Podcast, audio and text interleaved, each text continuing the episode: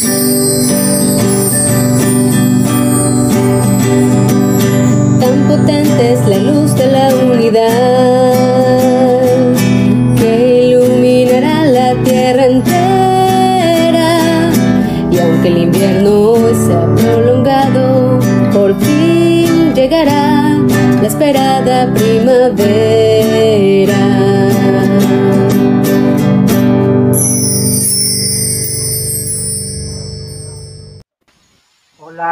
amigos en todas partes, qué gusto estar con ustedes este y todos los viernes, si Dios quiere.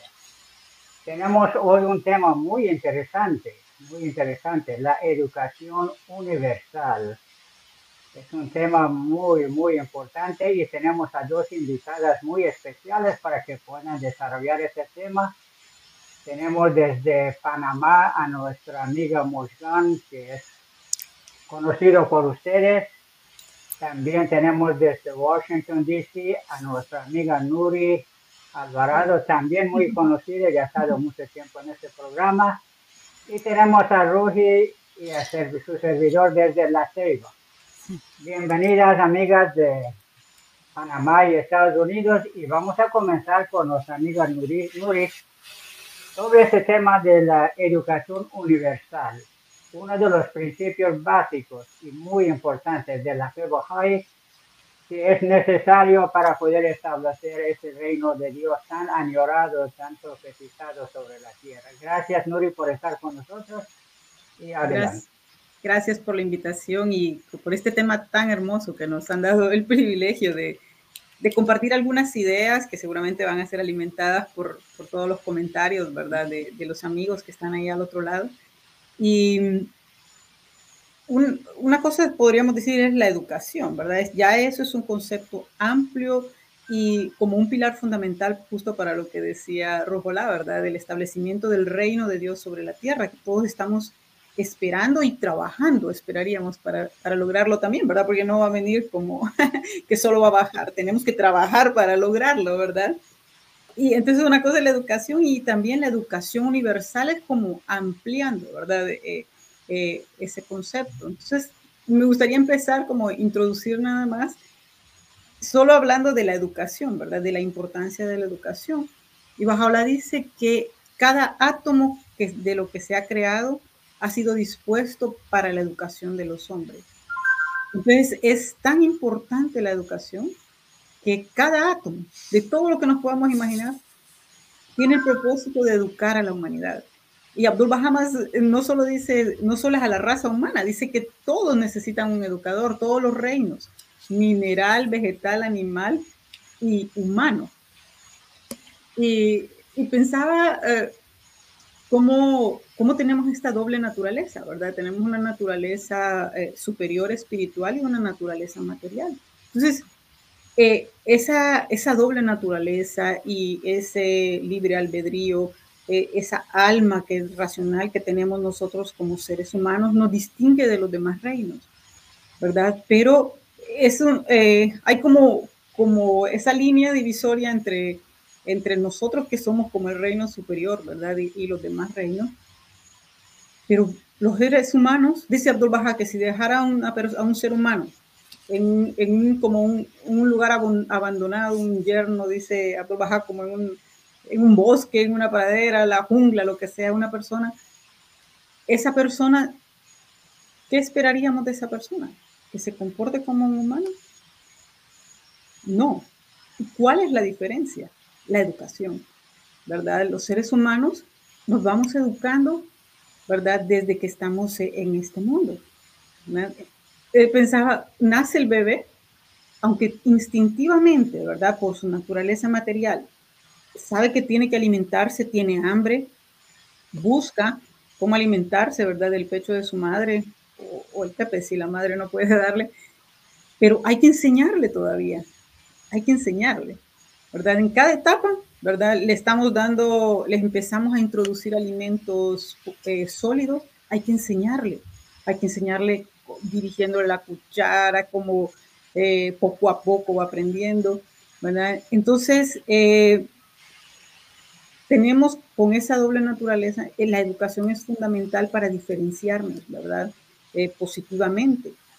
Y si uno piensa, estamos en el reino material ahorita, ¿verdad? Estamos en el mundo material, en esta etapa de nuestra vida, cuando nuestra alma está en esta oportunidad de progreso que, nosotros conducimos, es en este mundo material, pero el alma es eterna, ¿verdad? nuestra naturaleza espiritual es superior, pero al, estar en, este, en esta fase, ¿verdad? En, en, el mundo material, el instinto, ¿verdad? De nuestra naturaleza material es mayor. Entonces tenemos como que hacer un esfuerzo más grande de adiestramiento, de educación, de desarrollo de todos los potenciales que tenemos al interior para vencer ese instinto material eh, y poder eh, ser personas nobles, ¿verdad? Ser personas más espirituales y que predominen nuestra naturaleza eh, superior. No sé si, no, quiero extenderme tanto, quiere compartir algunas ideas porque este tema es tan hermoso que podemos quedar solo una hablando. A mí me impresionó, Nuria, este hecho de que cada átomo entonces, si vemos en el universo tantas cosas, estrellas, planetas, aquí allá, todo, todo eso ha sido destinado para la educación del ser humano. Qué interesante y qué bondadoso Dios para tratar de ayudarnos a educarnos. Ha creado todo este gama de cosas para que podamos recibir educación. Muy importante. Gracias, Luis. Bueno, muy buenas noches, queridos amigos. Eh, gracias por la invitación y por darme este honor de poder compartir con ustedes en un programa más. Continuando con esta hermosa introducción que ha hecho nuestra querida Nuri, eh, vamos a reflexionar un poquito más acerca del ser humano, que es el objeto y sujeto de la educación. En los escritos bajáis existen eh, citas muy hermosas. Voy a pedir a, a Ruji, por favor, si puede proyectar eh, la segunda, que habla de la importancia de la educación. Y podemos ir comentando, leyendo y comentando esta cita. La primera es una definición de Baha'u'llah, fundador de la fe Baha'i, que dice, el hombre es el talismán supremo. Sin embargo, la falta de una educación adecuada le ha privado de aquello que inherentemente posee. Nosotros pudiésemos analizar esa cita por mucho tiempo, pero vamos a resaltar algunos asuntos puntuales que nos pueden ayudar a comprender la importancia de la educación. Y en, ese, en esa cita específica habla de la posición del ser humano y la define como el talismán. ¿Qué significa talismán? Talismán en realidad eh, son cosas mm, que tienen poderes mágicos que nos permiten lograr o hacer milagros. Entonces, en ese caso, pues está diciendo que el ser humano es como un talismán supremo. Pero ¿qué es lo que hace que el ser humano pueda hacer magia, hacer cosas increíbles, cosas grandes?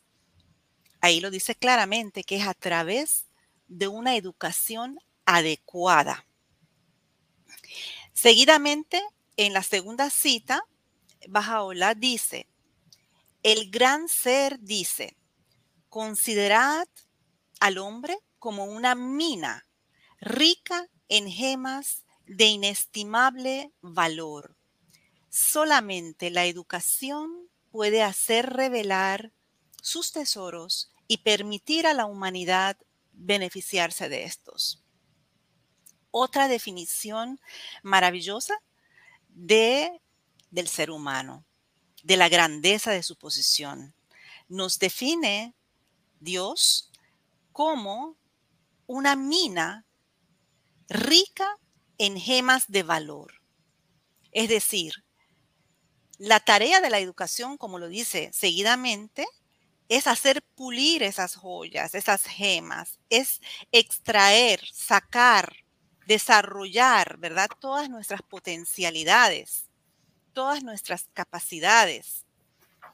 Y no solamente para una realización personal, sino también para beneficiar a la humanidad. Ahí se ve claramente el doble propósito de la existencia, que no solamente es el bien, lograr a través de la educación el bienestar y la prosperidad individual, sino contribuir al progreso de todos, de la sociedad.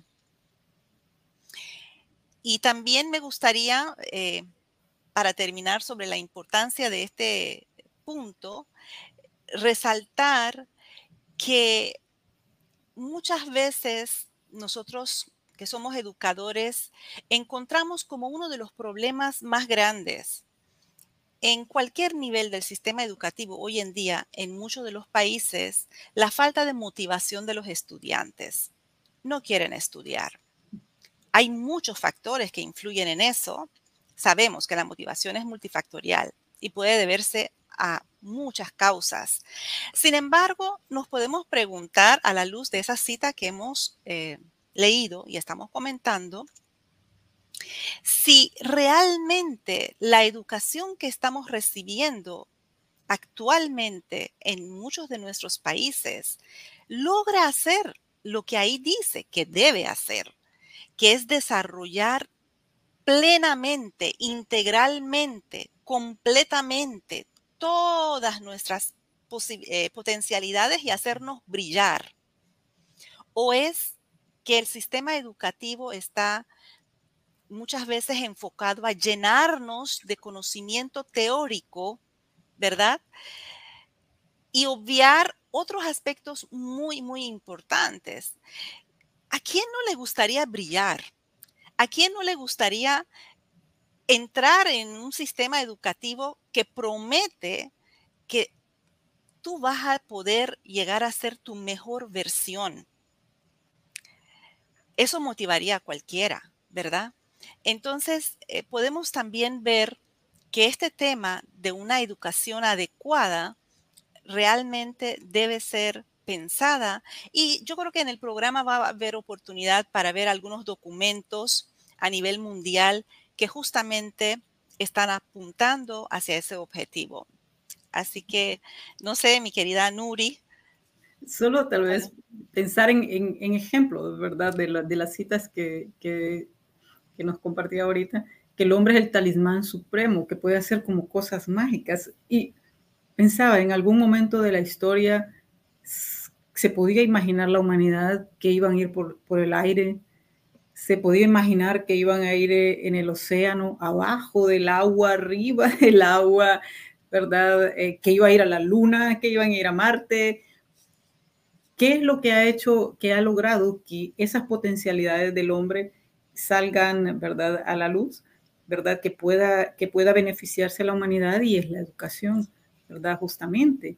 Pero también hay otro factor que, que permite que esas, esas energías en el hombre, ¿verdad?, eh, para que pueda ejercer su poder de, como talismán supremo, eh, que, que puedan salir en su máxima expresión, y eso es el educador universal, ¿verdad? La manifestación de Dios, porque eh, si vemos en, diferentes momentos históricos, ¿verdad? De la humanidad, eh, como que las fuerzas eh, del ser humano, hasta de descubrir y de avances, como que se intensifican. Y esos momentos están relacionados con la llegada de una manifestación de Dios, ¿verdad? Con, con la potencia de la educación divina. Y, eh, eso, cuando decía eso, eh, y vinculándolo realmente con el educador eh, universal y con la fuerza que Dios nos trae, hay una parte en los escritos que dice que la buena conducta y el carácter moral elevado deben venir primero, cuando hablaba de, de la educación adecuada. Y dice, pues si no se forma el carácter, la adquisición de conocimiento será perjudicial. El conocimiento es laudable cuando va unido a la conducta ética y a un carácter virtuoso. De lo contrario, es un veneno mortal, un peligro terrible. Y ha sido completamente demostrada en la humanidad, ¿verdad? Porque armas de destrucción masiva, guerras, ¿verdad? Eh, genocidios por prejuicios, ¿verdad? Eso una arma de destrucción masiva y que ha sido utilizada, la, bomba atómica, eh, se ha sido utilizada para hacer el mal, pero requirió un montón de habilidades y de conocimientos que las personas que la crearon eh, tuvieron que desarrollar. Cualquiera podría decir, esas personas tenían una educación adecuada, pero eh, la parte moral y ética, ¿verdad? De, en el proceso educativo es, es fundamental, porque si no es peligroso. Profundizamos más el materialismo, profundizamos más el prejuicio, ¿verdad? Y, Rojolá dijo al principio, el reino de Dios sobre la tierra, ¿verdad? Entonces, eh, la educación debe servir para ese propósito. Todos queremos vivir en paz, todos queremos vivir en armonía, todos queremos felicidad, ¿verdad? Y eso depende de la educación, de que el ser humano desarrolle su potencialidad. Pero otro elemento que mencionamos ya en el tema de los sistemas educativos. Cada vez como que se aleja más de la moral y ética. Yo recuerdo una controversia una vez en el, en el país porque hablaban de que la clase de moral y cívica ya la sacaron, que ya no se podía dar, ¿verdad? Y eh, eran de las pocas clases que quizás estaban eh, educando, ¿verdad? Formando al, ser humano en principios y valores universales, porque a veces eh, la gente confunde y dice, es que no tenemos que poner la religión en la escuela, en el sistema educativo. Estamos hablando de principios morales y espirituales. Estamos hablando de formar a seres humanos, eh, porque bajo habla dice, el hombre es como el acero. Y solo la educación le va a hacer eh, que salga a la luz todo su, poder, todo, el acero es un metal fuerte, ¿verdad? Pero, y dice, si no, se va, se va, a, se va a corroer, ¿verdad? Entonces es igual el ser humano, ¿verdad? Sin esa, esa formación adecuada, se corroe. Entonces, sin el elemento moral, ético que se da en la familia, ¿verdad? Se supone que se da en la iglesia, se supone que, pero que también debería estar como en un proceso de educación integral, ¿verdad? En el sistema educativo. Entonces, eh, eso es eh, importante porque, como decía en ¿verdad? Somos una mina, ¿verdad? Somos un, como, cuando nacemos, estamos como el foco apagado, pero hay que encenderlo pero todo requiere un esfuerzo, ¿verdad? Necesitamos de otros que nos ayuden y necesitamos después, cuando ya estamos más maduros, tenemos que impulsar nosotros mismos nuestro desarrollo espiritual, ¿verdad? Porque si no, también el entorno nos, nos moldea. Si en, la familia, ¿verdad? Si en la iglesia, si en la escuela no nos van fortaleciendo los valores morales y éticos, lo va a hacer el entorno porque siempre vamos a tener que ser influenciados por algo. Entonces, eh, si queremos un cambio en la, sociedad realmente, tenemos que poner nuestros pensamientos y nuestros esfuerzos eh, en una educación adecuada. La educación me parece que puede ser como un vehículo, como un arma, y la moral le dice cómo usarlo para tú utilizarlo. Por ejemplo, la electricidad es una maravilla porque podemos utilizar para iluminar la noche, para tener reuniones como este virtual, todo esto a base de electricidad. Pero también lo utilizan y pueden para electrocutar a la gente. Entonces no es culpa de la electricidad, sino que la educación que tiene la persona que está a cargo de este trabajo. Mm. Otra cosa sencilla, un machete, puede a mano de un experto puede chapear y poner bonito una yarda, pero en manos de un borracho puede hasta causar problemas graves. Entonces la educación sin esa parte moral, así como decía la cita que estaba diciendo Nuri, puede ser muy peligroso para la sociedad. Exactamente. Y sería bueno también ahora comentar un poquito más acerca Mm, de este principio de la fe Bahá'í, porque Bahá'u'lláh eh, lo plantea de la siguiente forma. Educación obligatoria y universal. Entonces voy a pedir a, a Ruji, por favor, si puede colocar esta cita. Eh, querida Ruji, ¿usted puede leerla, por favor?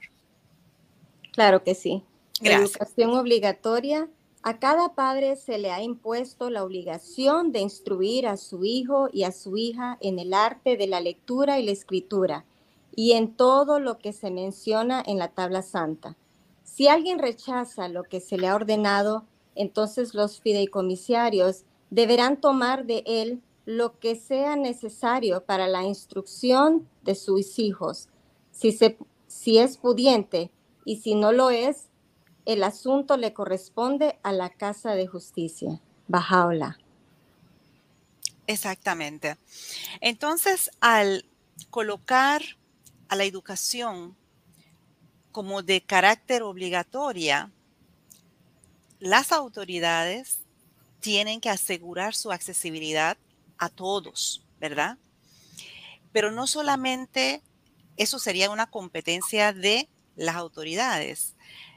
En realidad, como dice al final de la cita, todos, a todos nos compete, a los padres, a todas las personas. Hay una cita que dice que toda persona debería dar parte de lo que gana para la formación y la educación de los niños, es decir, la colaboración de toda la humanidad.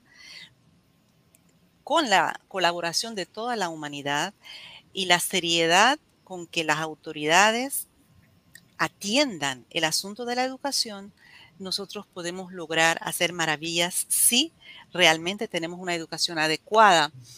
Y eh, hay una cita que habla de la universalidad de la educación, por favor, si puede colocar.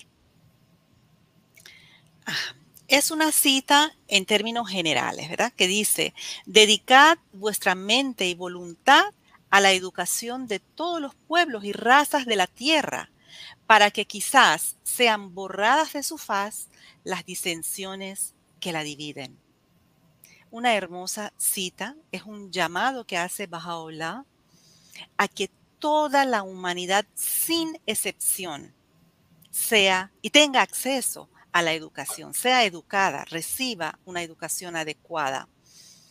Eh, nos preguntamos si ahora que estamos en el siglo XXI, todavía hay millones de personas que no tienen acceso a la educación por diferentes motivos.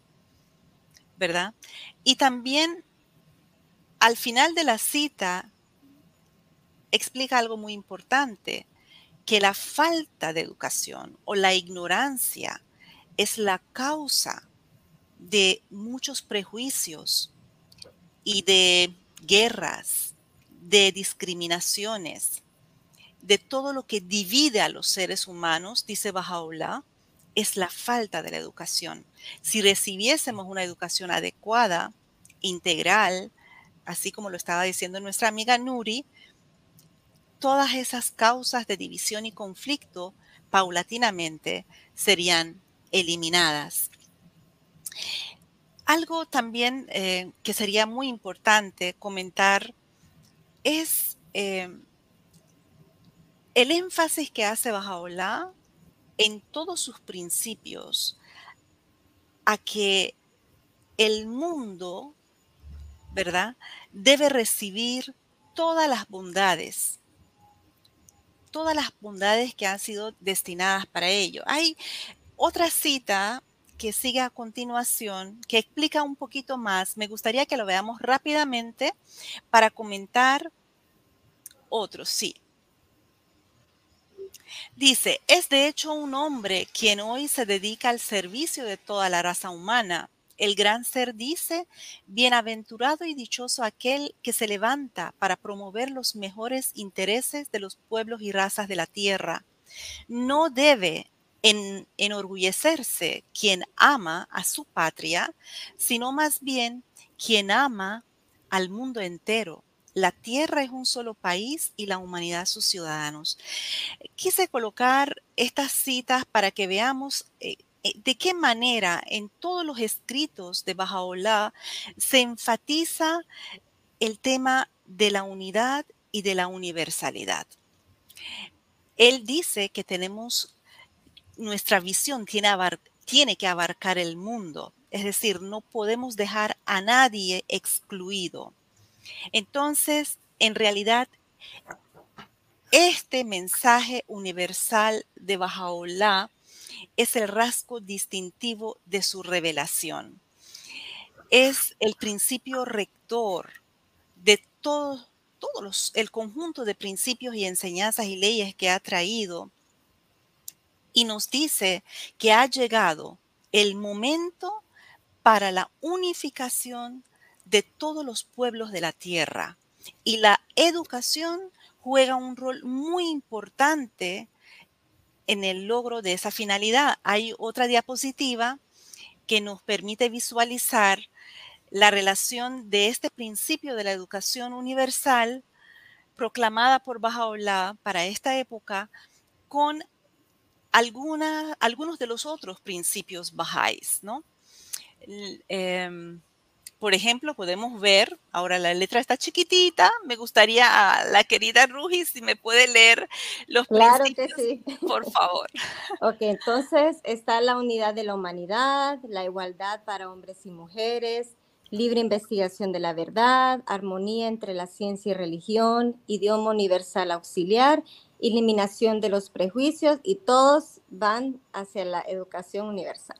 Exactamente, allí hay unas flechitas, ¿verdad? Eh, eh, que apuntan hacia las dos direcciones, porque en realidad todos esos principios son complementarios y recíprocos hasta cierto punto.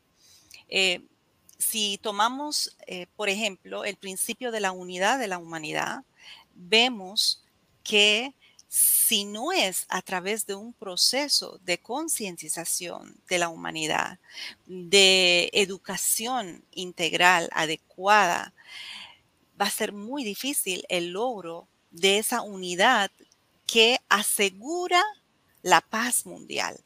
Una paz y una unidad que serían indispensables para el logro de la seguridad, la prosperidad y el bienestar de todos los seres humanos.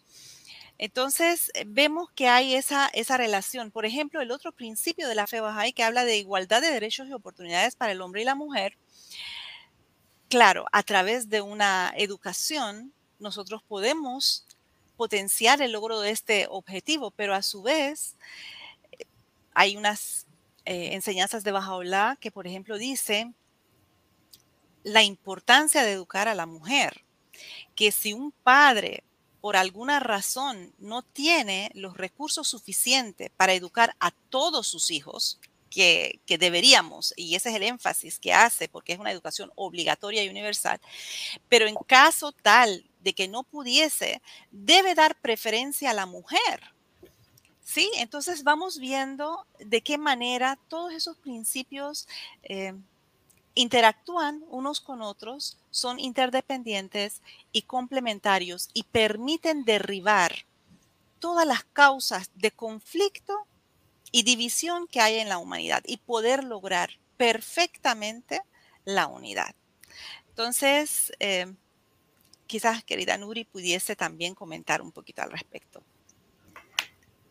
creo que, que, ya nos estamos acercando para, para, leer porque miro un montón de comentarios, pero sí me gustaría hacer referencia antes de los comentarios porque por ahí veo unas preguntas que tal vez nos, nos regresen o nos hacen llevar a otras reflexiones.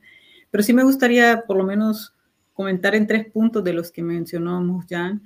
Uno es que ella mencionó algo que creo que tenemos que, que ponerle un poco más de cabeza. Dice, una educación adecuada ¿verdad? Porque una educación inadecuada o la ignorancia, algo así mencionó, puede profundizar los prejuicios. Entonces, porque uno podría pensar así como lo más eh, eh, rápido, pensar, no, es que esa persona es ignorante. No necesariamente. Puede ser que tenga una, una educación muy materialista o, o, que solo le lleva a buscar el bienestar personal o material, ¿verdad? Que eso es como igualmente dañino que la ignorancia en algunos casos, ¿verdad? Entonces, eh, que, eh, que, a eso es como que hay que, que, prestarle mucha atención también, ¿verdad? A los efectos dañinos que puede tener para la humanidad una educación inadecuada, ¿verdad? Y eso puede considerarse la falta de integralidad, es como descomponer al ser humano, no, no darle un, en, el, en, en, el, elemento que, en todos los, lo que, lo que somos, ¿verdad? O eh, volverle como eh, pensar que solo me voy a educar eh, para mi propio bienestar, para tener cosas materiales, ¿verdad? porque a veces es como mucho la tendencia, ah, yo me quiero hacer doctor porque esa carrera paga mucho, ¿verdad? Entonces ese no es el propósito, ¿verdad? Me quiero hacer ingeniero en cualquier rama porque ahí voy a ganar un montón de dinero si me invento algo o si trabajo, eh, qué sé yo, la NASA o lo que sea. Entonces, eh, eh, ahí es un enfoque inadecuado del utilizar la, la educación, ¿verdad? Porque em, en este tránsito corto que tenemos de la vida, deberíamos de orientar también nuestros esfuerzos a servir a la humanidad, como una de las citas que, que leía, ¿verdad? Y entre más adquirimos nosotros conocimiento, tenemos la oportunidad también de, de adquirir ese conocimiento que, como decíamos ya, aunque la educación debe ser universal, no todos tenemos la oportunidad, deberíamos de poner esos talentos que se desarrollan a través de la, de la educación al servicio de la humanidad. Ese era un punto. El otro sobre la universalidad de la educación. Yo creo que en el mundo tenemos bastantes avances, ¿verdad? La educación es como reconocida como un elemento prioritario entre los derechos humanos, ¿verdad? En la Declaración de Derechos Humanos. Em, eh, hay instituciones que son internacionales que están enfocadas, ¿verdad? En promover la educación. Están, yo creo que ya lo van a mencionar más adelante, ahí el tema de que los objetivos de desarrollo sostenible están priorizando la educación, ¿verdad? Una educación gratuita. Entonces tenemos avances en la humanidad que son importantes, pero no son la meta. Abdul Baha dice que una educación universal que debería desarrollarse, quiero verlo bien como él lo dijo, un plan universal de estudios entonces, para universalizar la educación, según lo que puedo entender de lo que dice Abdul Baha, dice un plan universal de estudios. Entonces, ¿qué quiere decir? Que todos deberíamos de tener derecho a un mismo, eh, a una misma calidad educativa, ¿verdad? Porque estamos generalizando y que está bien, ¿verdad? Son pasos que estamos dando. Estamos generalizando que la educación en todos los lugares del mundo eh, debe ser obligatoria, ¿verdad? Ya no es que los padres van a escoger si mandan al niño a la finca a cortar café o ir a la escuela, tienen que mandarlo a la escuela, ¿verdad? Porque es un mandato legal. Eh, debería ser un mandato moral, es un mandato divino, pero también legal es, es un mandato legal. Entonces, em, que está bien, está, no, pero eso no es la universalización. Eh, la cosa es que alguien que estudia en Suiza, primaria, es la persona que vive en Honduras estudiando primaria debería tener derecho a una calidad educativa similar, ¿verdad? Entonces, eh, ese era un punto que quería que traer a reflexión. Y lo otro era de las niñas. O sea, eh, en la fe baja habla de este principio que mencionamos ya, ¿verdad? De igualdad de derechos y oportunidades para la mujer. Y en algunas partes de los escritos más bien habla que cuando la mujer tenga acceso a la educación, no solo porque es la primera educadora, es la que le transfiere al niño, o sea, no solo le enseña, le va a enseñar a, comer, a tomar leche de su pecho, sino que también le va a enseñar las primeras eh, eh, lecciones de educación material, de educación eh, humana, de educación espiritual, ¿verdad? Pero también es parte del equilibrio en el mundo. Cuando estemos igualando esa oportunidad educativa para hombres y mujeres, dicen en los escritos que nos vamos a aproximar más a la paz, ¿verdad? a la paz universal. Por ahí lo dejo. Muchas gracias, Nurit. Ya tenemos, como usted dijo, bastante comentarios y algunas preguntas también. Lucy nos va a ayudar con los comentarios y preguntas. Así es, muchas gracias a los amigos que han hecho sus preguntas, sus saludos. Eliu Ramírez, saludos a todos los panelistas, saludos a don Rujola Sayá. Muchas gracias, Rosa, Rosa de Santiago, la OPJA desde Florida, gracias por estos programas tan interesantes y edificantes, por su contenido educativo y espiritual. Humberto Villar, saludos desde Lima, Perú. El tema de la educación es de una enorme importancia porque de ella depende el desarrollo de todas las potencialidades humanas y del orden y el, el bienestar de la sociedad. Manuel Joaquín Recuero, Alabapá, gusto de verlo, querido amigo. Adalido Ceguera, saludos, estimados amigos, igual. Roger Pinto Vargas, buenas tardes. En el mundo entero gastamos una enorme cantidad de dinero en la segunda educación, que es la material, y en muy poco en la educación espiritual, que es la primera. Donald Drysdale, excelente introducción de este tema tan importante para todos. José Morales, Alabapá, queridos amigos, saludos desde Chitré, República de Panamá. Daniel Aguilar, buenas noches, queridos amigos de Unidad en Diversidad. Congratulaciones por el tema muy significativo la, de la educación universal, presentada por las distinguidas panelistas que comparten sus conocimientos y experiencias. Pregunta, ¿Cómo puede surgir o pulirse estas minas de gemas de valor e inestimable? Si existe algún método para educar a las nuevas generaciones en esta época oscura de la sociedad, gracias a la UAPA. Bueno, para contestar. Así es. bueno, sí, bueno, eh, vamos a comentar un poquito esa pregunta y no sé si podemos eh, continuar o hay otras preguntas también. Hay más preguntas que comentarios. Ah, bueno. Eh, sí, hay realmente cada día, sabemos que todo esto es un proceso gradual. Cada día la ciencia y la pedagogía y la psicología encuentran más formas de desarrollar todas las potencialidades humanas. Em, más adelante en el programa vamos a enfatizar algunas de las de los cambios que debe existir en la educación, porque tal como hemos estado diciendo, este principio de la educación realmente no se trata solamente de eh, un cambio, una transformación cuantitativa, hacer que llegue a toda la humanidad, sino también se trata de una transformación cualitativa en ambas direcciones. ¿sí?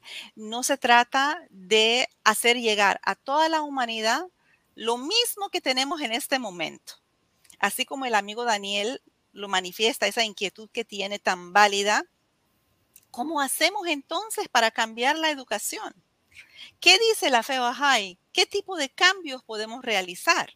Ya hemos estado comentando algunos muy relevantes y muy audaces, porque en realidad cuando, por ejemplo, Abdul Baha dice que la verdadera educación es la educación espiritual, y si no va de la mano la educación de la ciencia material, humana, no va de la mano con la educación moral, es peligrosa. Eso de por sí es desafiante, porque así no, está enfocada, no están enfocados los sistemas educativos, ¿verdad? Igualmente hay otras citas que podemos ver relacionado a este tema, pero no sé si continuamos leyendo los comentarios y luego entonces proseguimos. Solo me gustaría, eh, ahorita pensaba en algo bien práctico que además es obligatorio, porque dice, ¿cómo hacemos para sacar esas, esas minas que tenemos, verdad? En todas eh, las, tradiciones religiosas hay, están las leyes como básicas, podemos decir, oración, lectura de escritos sagrados, ¿verdad? Y ayuno. Y Bajaola es muy enfático también en que debemos cumplir esas leyes, ¿verdad? Porque como decía Mujdan, Abdul Baha dice que la educación divina es la verdadera educación, ¿verdad? Si nosotros eh, eh, nos transformamos, somos personas más amables, solidarias, ¿verdad? Generosas, eh, eh, bondadosas, alegres, que es parte del tema espiritual, por ejemplo.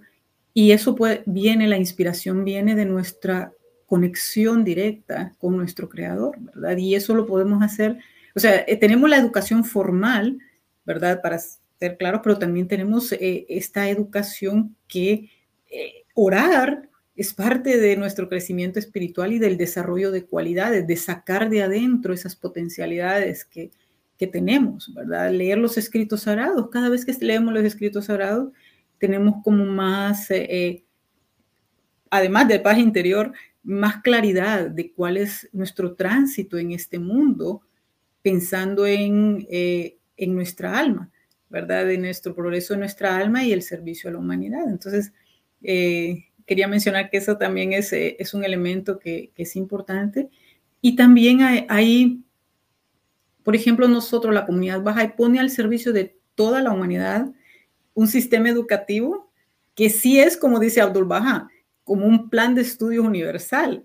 Y nosotros le llamamos, le llamamos el Instituto de Capacitación, ¿verdad? Que tiene como finalidad desarrollar, ayudar al individuo a desarrollar cualidades eh, espirituales y morales para ponerlas al servicio de la comunidad. ¿verdad? Entonces también tenemos esa herramienta que no es solo para los bajáis, es está abierta a todas las personas, ¿verdad? Para, para servir a la humanidad y pasar, eh, ayudarnos a transformarnos, ¿verdad? Y eso es lo hermoso eh, eh, que hay en la fe baja y la apertura y la aceptación de la participación de todos, porque en realidad no existe un modelo educativo finalizado, acabado, sino que las enseñanzas los principios bajáis arrojan luz nos indican la dirección, ¿verdad? Pero todos pueden participar y eso será una empresa social colectiva que los especialistas de todas las ramas podrán participar y juntos podremos ir construyendo este modelo educativo que logre realmente eh, que el ser humano pueda desarrollar todas sus potencialidades. Entonces, no sé, querida Rugi, si podemos seguir eh, con las preguntitas. Sí, así es. Muchas gracias. Juan Carlos nos manda un saludo. Saludos para él también. Un fuerte abrazo. Donald Drysdale, Nuri, quedé perplejo en cuanto a que todos los reinos necesitan un educador. Educador del reino mineral. ¿Cómo sería? Esas son como las preguntas difíciles. Donald, qué barbaridad. Gracias. Yo no sé, Donald, pero puedo decir lo que a la luz de la cita de Abdul Baha me hace pensar. Dice, dice Abdul Baha, cuando reflexionamos acerca de la existencia, vemos que los reinos mineral, vegetal, animal y humano, todos necesitan un educador. Si no existiese un educador, no habría cosas tales como comodidad, civilización o humanidad. Y la cita sigue, pero a mí lo que me hace pensar es que, por ejemplo, el propósito de la educación, como dice Bajaola para el hombre, es sacar sus potencialidades, ¿verdad? Y que la humanidad se beneficie de ellas. Entonces pensaba, por ejemplo, en el oro, ¿verdad? Si el oro no, es, eh, no se ayuda a sacar esa potencialidad que tiene, queda siempre adentro de la tierra, ¿verdad? Adentro de la montaña, ¿verdad? O adentro del río. Bueno, entonces, eh, para mí, pero no sé si alguien tiene un poco más de sabiduría. tiene sabiduría, yo no tengo sabiduría, pero eh, me hace pensar que el propósito de la educación, al hacer que, salgan esas, eh, esas potencialidades que tenemos en el reino mineral, me hace pensar en, en todas las piedras preciosas para que puedan ser utilizadas para el hombre, tanto como para lucirlas en joyas, lo que sea, pero como para cosas científicas, para la medicina y todo, necesitan que en ese caso seríamos como nosotros, ¿verdad? Los seres humanos, como los educadores, ¿verdad? De estos reinos, porque somos el reino superior, los demás reinos están bajo nosotros en este mundo, ¿verdad? Y nosotros estamos bajo el reino de Dios, que es la manifestación de Dios en la que nos educa a nosotros y nos pule. Muchas gracias, Nuri. También Humberto Villar dice, ¿pueden explicar las consecuencias de una educación exclusivamente informativa y que no tome en cuenta la formación espiritual de los estudiantes? Claro que sí. Yo creo que don Rujolá también dio algunos ejemplos muy puntuales en esa dirección, ¿verdad?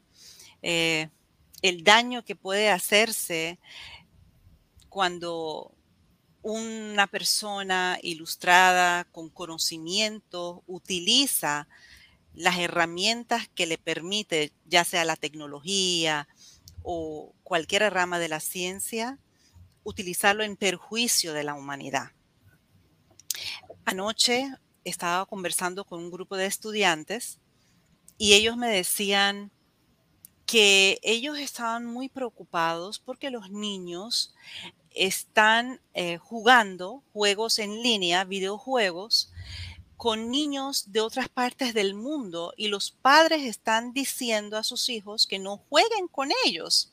Entonces yo les preguntaba a los, a los jóvenes, digo, pero ¿será que el problema es que sus hijos están jugando con personas de otras latitudes o será que eh, lo que ellos hablan entre sí no le agrada a los padres. Dicen sí, porque ellos usan palabras sucias, tienen ideas muy extrañas. Digo, entonces tenemos que ver, ¿no? Allí que el problema no es la relación con otros seres humanos, porque en realidad deberíamos aceptar la diversidad en la, en la familia humana. Esa es una característica de la naturaleza la diversidad y los seres humanos, no importa dónde seamos, deberíamos aceptarnos y relacionarnos. El problema es la falta de una educación espiritual que está llevando a que esos chicos eh, de pronto usen términos obscenos o que tengan ideas eh, no adecuadas, perjudiciales. Me decía una que, que una vez su hermano había dicho que si su padre no le compraba tal consola se iba a quitar la vida. Entonces, ese, ese tipo de ideas son reflejo de, eh, de una falta de educación espiritual. Y si fuese, así como lo dicen los escritos, fueran de la mano el conocimiento y, y, los valores, haríamos un uso perfecto de la educación. Entonces, la tecnología no es que per se sea mala, sino el uso que le da el ser humano aquel que carece de los valores o de esa educación espiritual, ¿verdad?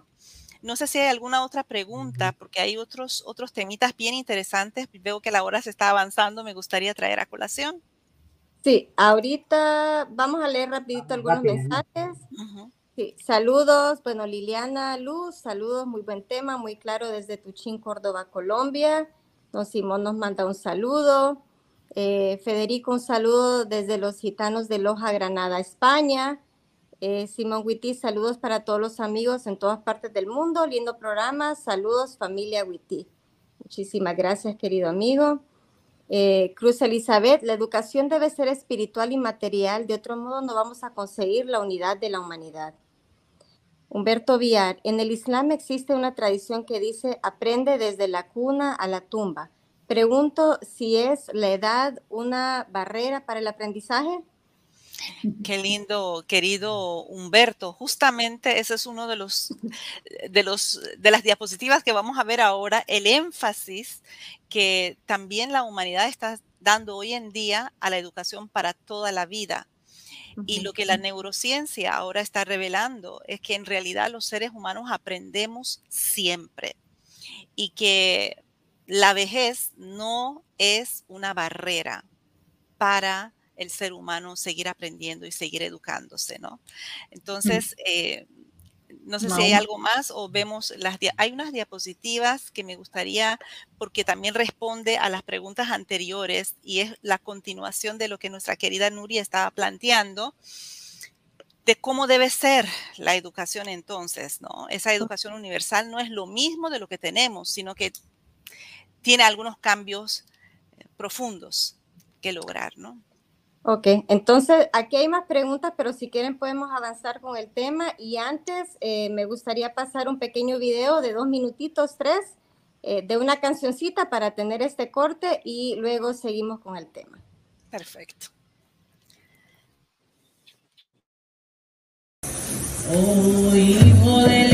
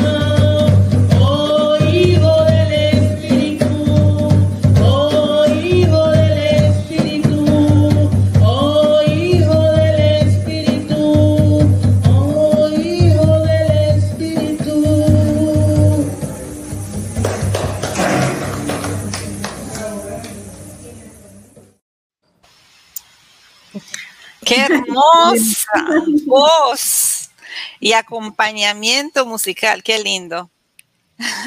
Gracias. Sí. Este, bueno, hay unas dos citas en la diapositiva que dice cómo debe ser la educación.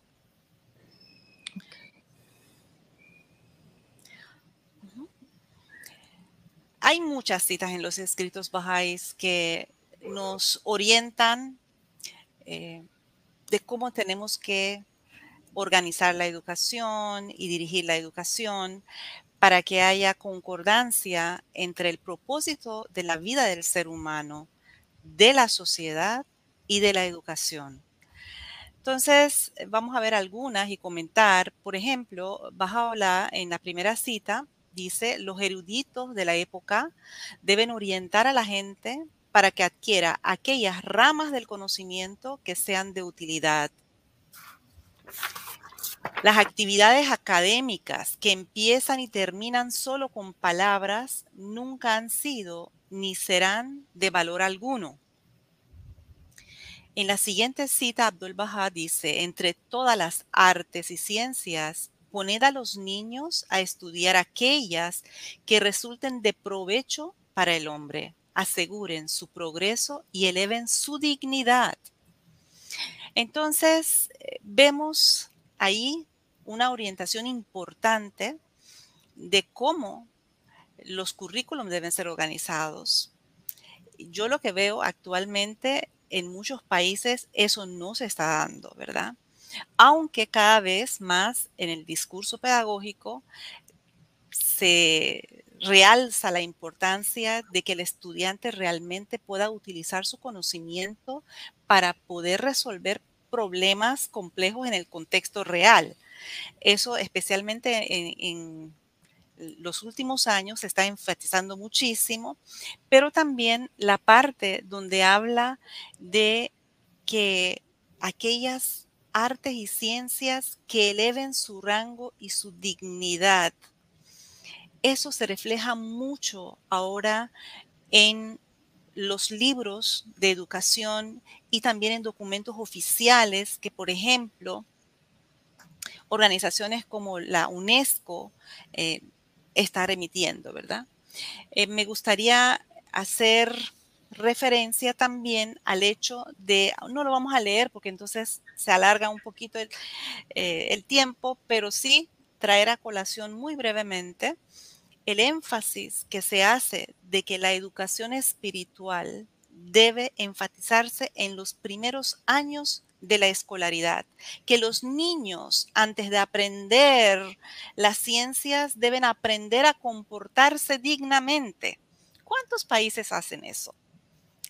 en muchos países nuestros en la actualidad, cada vez, el, por ejemplo, la educación inicial o lo que llamamos preescolar, está tomando un aspecto académico y la preocupación es enseñar en cada vez más contenido de tipo intelectual, académico a los niños más pequeños. Entonces vemos que la educación tiene que reenfocarse.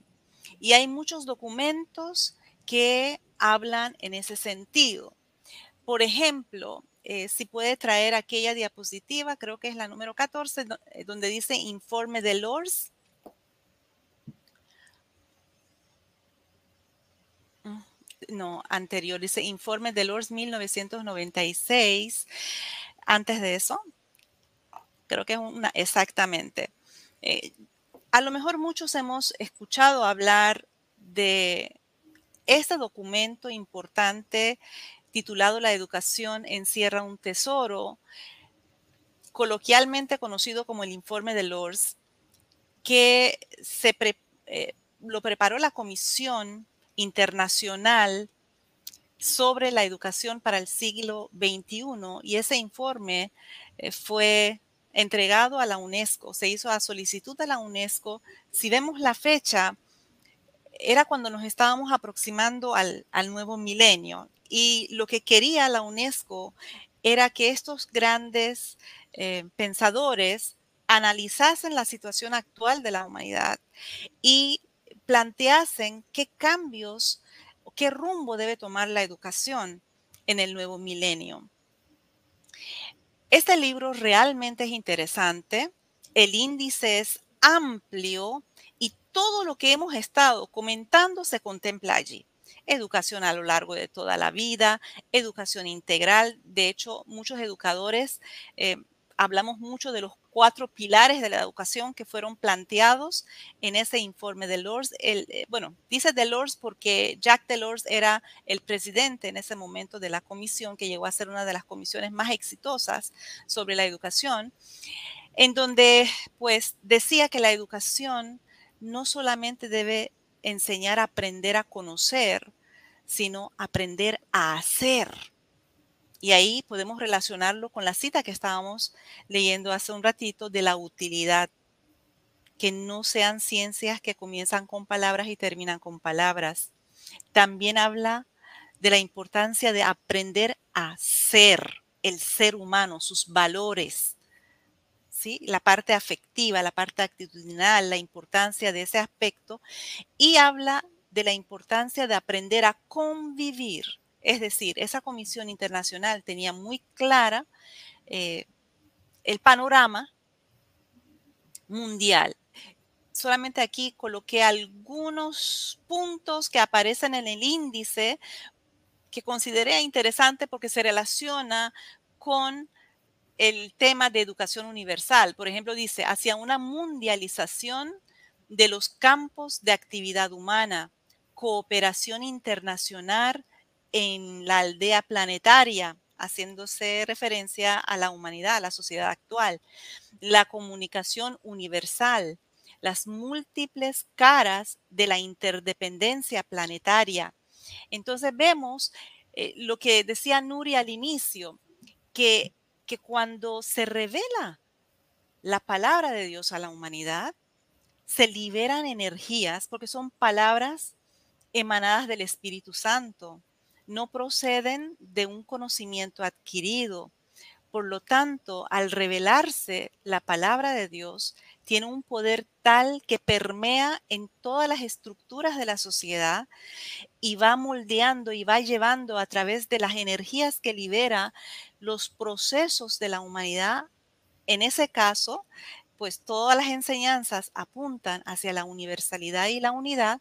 Entonces vemos cómo tantas personas destacadas, renombradas a nivel mundial, están comprendiendo cada vez más de hacia dónde va la humanidad y cómo nosotros podemos organizar la educación si no, no estamos seguros ni para dónde vamos. Entonces, esos documentos nos están diciendo exactamente, es decir, la humanidad ahora está comprendiendo lo que Bajaola planteó hace dos siglos. Me gustaría, si eres tan amable, ahora sí, eh, colocar, por ejemplo, la vista que habla de repensar la educación.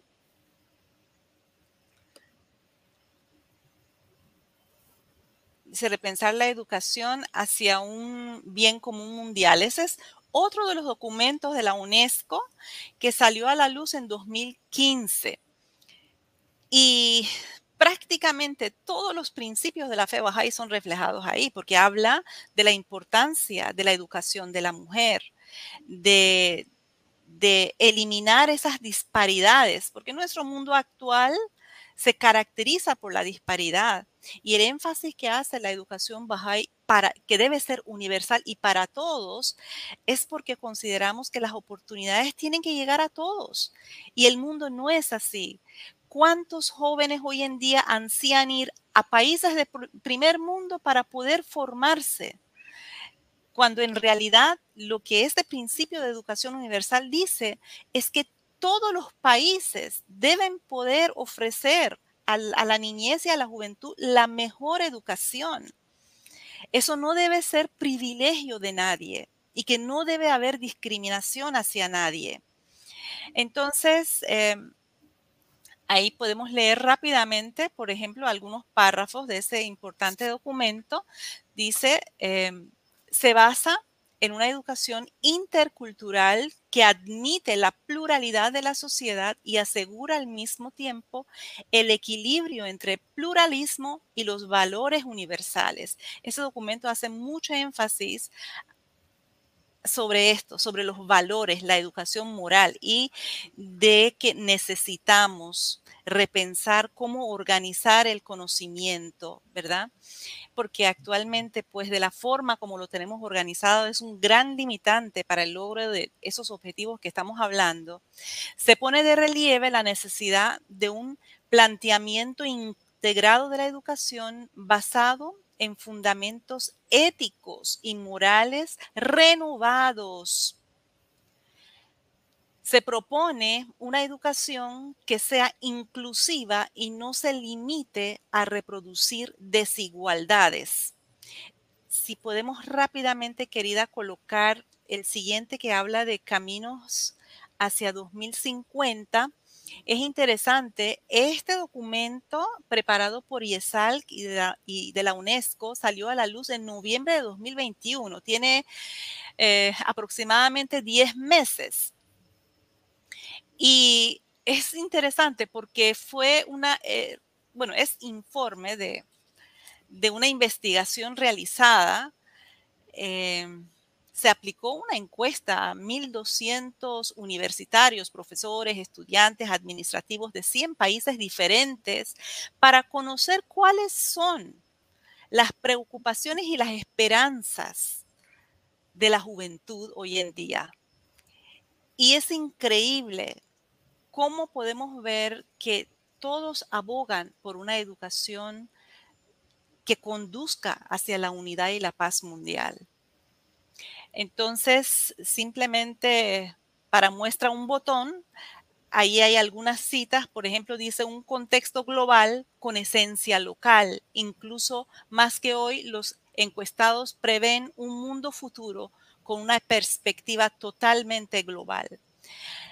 En otra parte dice, la ciudadanía no se limita a un Estado-nación, sino que conecta a todos los seres humanos y habla de la educación superior para todos, porque inicialmente en la Declaración Universal de los Derechos Humanos, en, el artículo 26 que habla de la educación, creo que en, su primer numeral, o literal, eh, habla de educación obligatoria, pero solamente a nivel elemental de la escuela primaria.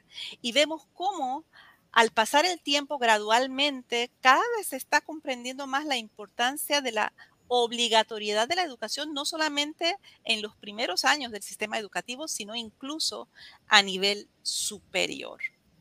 Eh, no sé si hay algún comentario para luego entonces ir a presentar otro punto.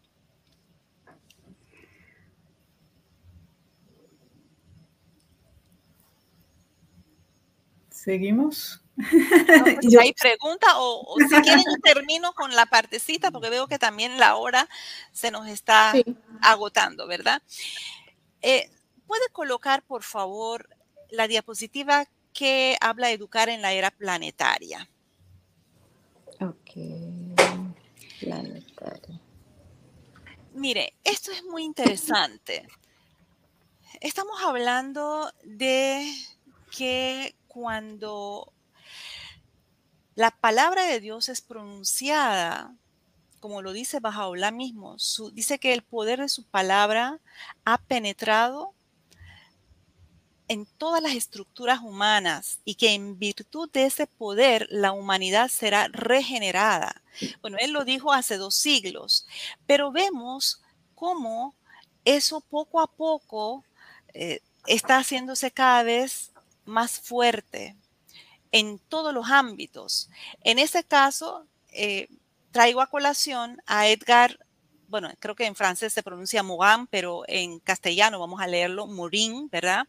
Que es un autor a quien yo admiro mucho y me gustan mucho sus libros. Estamos hablando de uno de los pensadores más destacados eh, contemporáneos, un eh, sociólogo y filósofo francés que ha recibido muchísimas condecoraciones, honores, premios y es autor de, más de 60 libros, Y miren qué interesante. Voy a leerles algunos de los libros que él ha escrito y fíjense en cómo apunta hacia ese principio de la educación universal, de la universalidad y del mensaje Bahá'í de la unidad de la humanidad.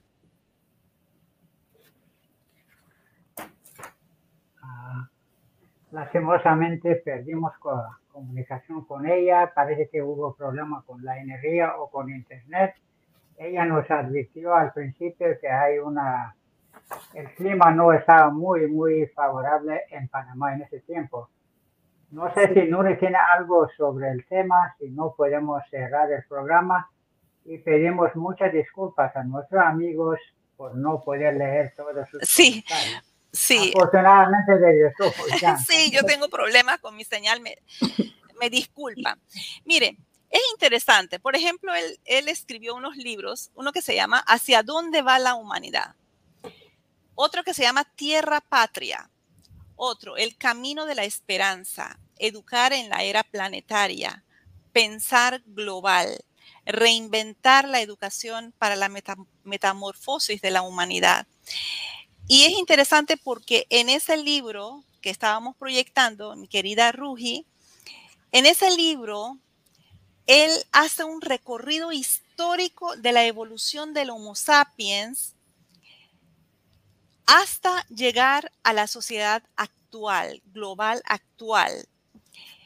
En ese libro, libro él utiliza el término mundialización o planetización en lugar de globalización y sostiene que estamos viviendo la edad de hierro de la mundialización. La plantea como una primera mundialización de carácter material, pero que a la vez está emergiendo una segunda mundialización de naturaleza espiritual. Eh, no sé si podemos leer la citita que ahí aparecía de este libro dice, el principal objetivo de la educación en la era planetaria es educar para el despertar de una sociedad mundo, que implica la existencia de una civilización planetaria y una ciudadanía cosmopolita.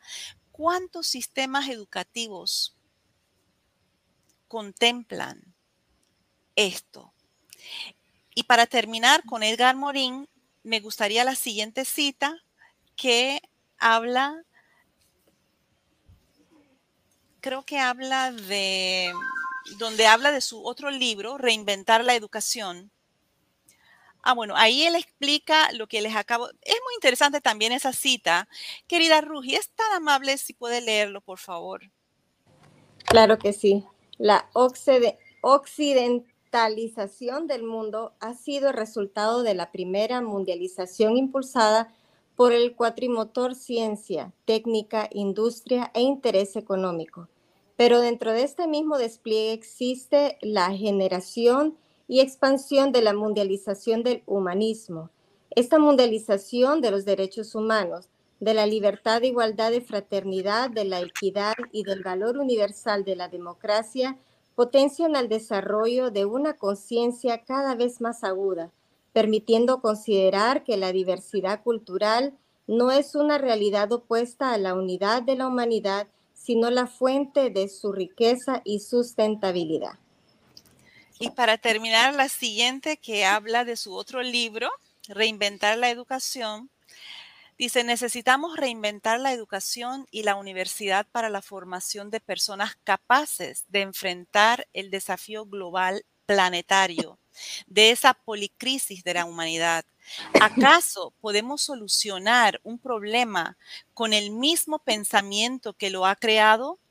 Al suponerlo, en la magnitud global de esos desafíos y en la limitación fundamental del pensamiento fragmentado y fragmentador con que, con que, contamos.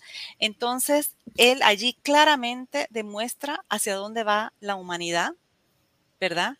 Hacia la unidad y dice que la educación debe crear un ser humano con esa conciencia capaz de aceptar la diversidad, de poder pensar globalmente.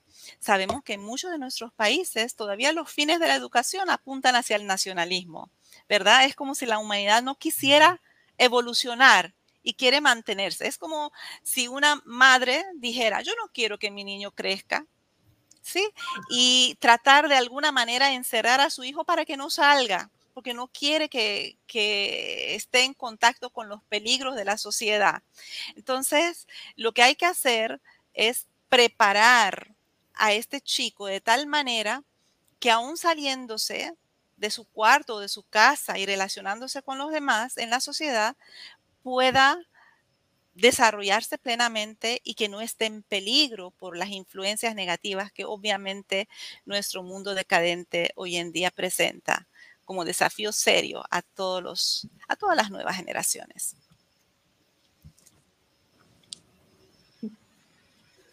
Muy bien, gracias Morgan. Son 7 y 11. El tiempo se terminó, pero el tema apenas comienza. Y es posible que en futuro tengamos otros programas sobre el mismo tema para continuar, pero no podemos dar fecha porque tenemos varias fechas ya comprometidas. Y gracias a Nuri también por estar aquí con nosotros hoy, como siempre. Nuri es una hondureña que ahorita está en el extranjero, pero siempre es hondureña. Sí es. bueno, ¿cuál es el próximo tema, Nuri?